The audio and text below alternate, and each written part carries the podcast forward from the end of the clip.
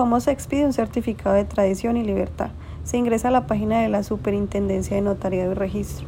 Segundo, en la parte inferior o pie de página del website dice Servicios electrónicos de la Superintendencia de Notariado y Registro.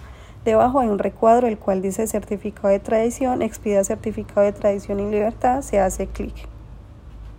Tercero, se despliega este y se hace clic en el botón que dice Acceder, el cual despliega una nueva ventana donde empezará el trámite. Cuarto, en la nueva ventana aparecen tres botones. Quinto, se hace clic en registrarme. Aparece este recuadro el cual debes ingresar los datos solicitados y luego hacer clic en el recuadro de acepto términos y condiciones de uso y finalizar haciendo clic en registrarme. Con todos estos datos diligenciados puede registrarse y le proporcionan un usuario y contraseña los cuales recibirás en el correo electrónico proporcionado. 6. Si ya estás registrado, hacer clic en ingresar aparece este cuadro el cual debes diligenciar los datos solicitados y luego hacer clic en ingresar. 7. Carga una nueva ventana. 8. Si vas a generar un certificado de tradición y libertad, hacer clic dentro del cuadro certificado de tradición. 9. Carga una nueva ventana en donde indica oficina de registro.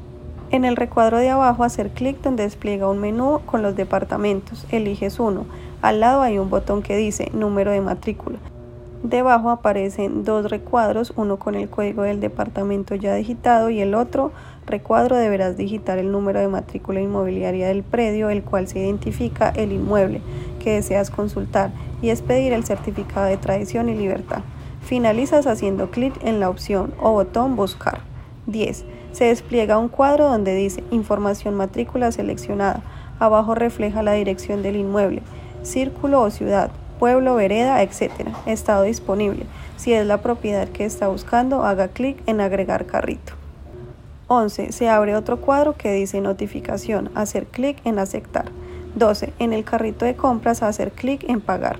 13. Abre un cuadro donde dice confirmación, hacer clic en sí.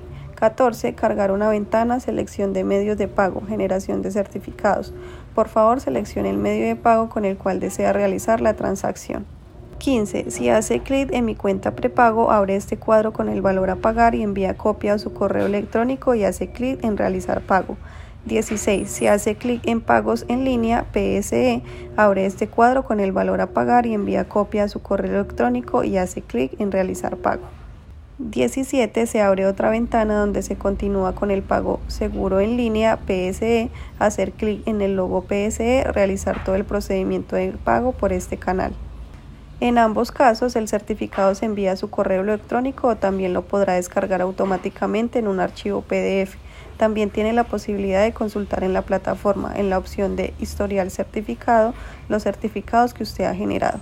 En este sentido, según las nuevas tarifas, la expedición del certificado de tradición y libertad a través de la página web de la CNR tendrá un valor de 16.100 pesos y la expedición de la Oficina de Registros Públicos será de 17.000 pesos colombianos.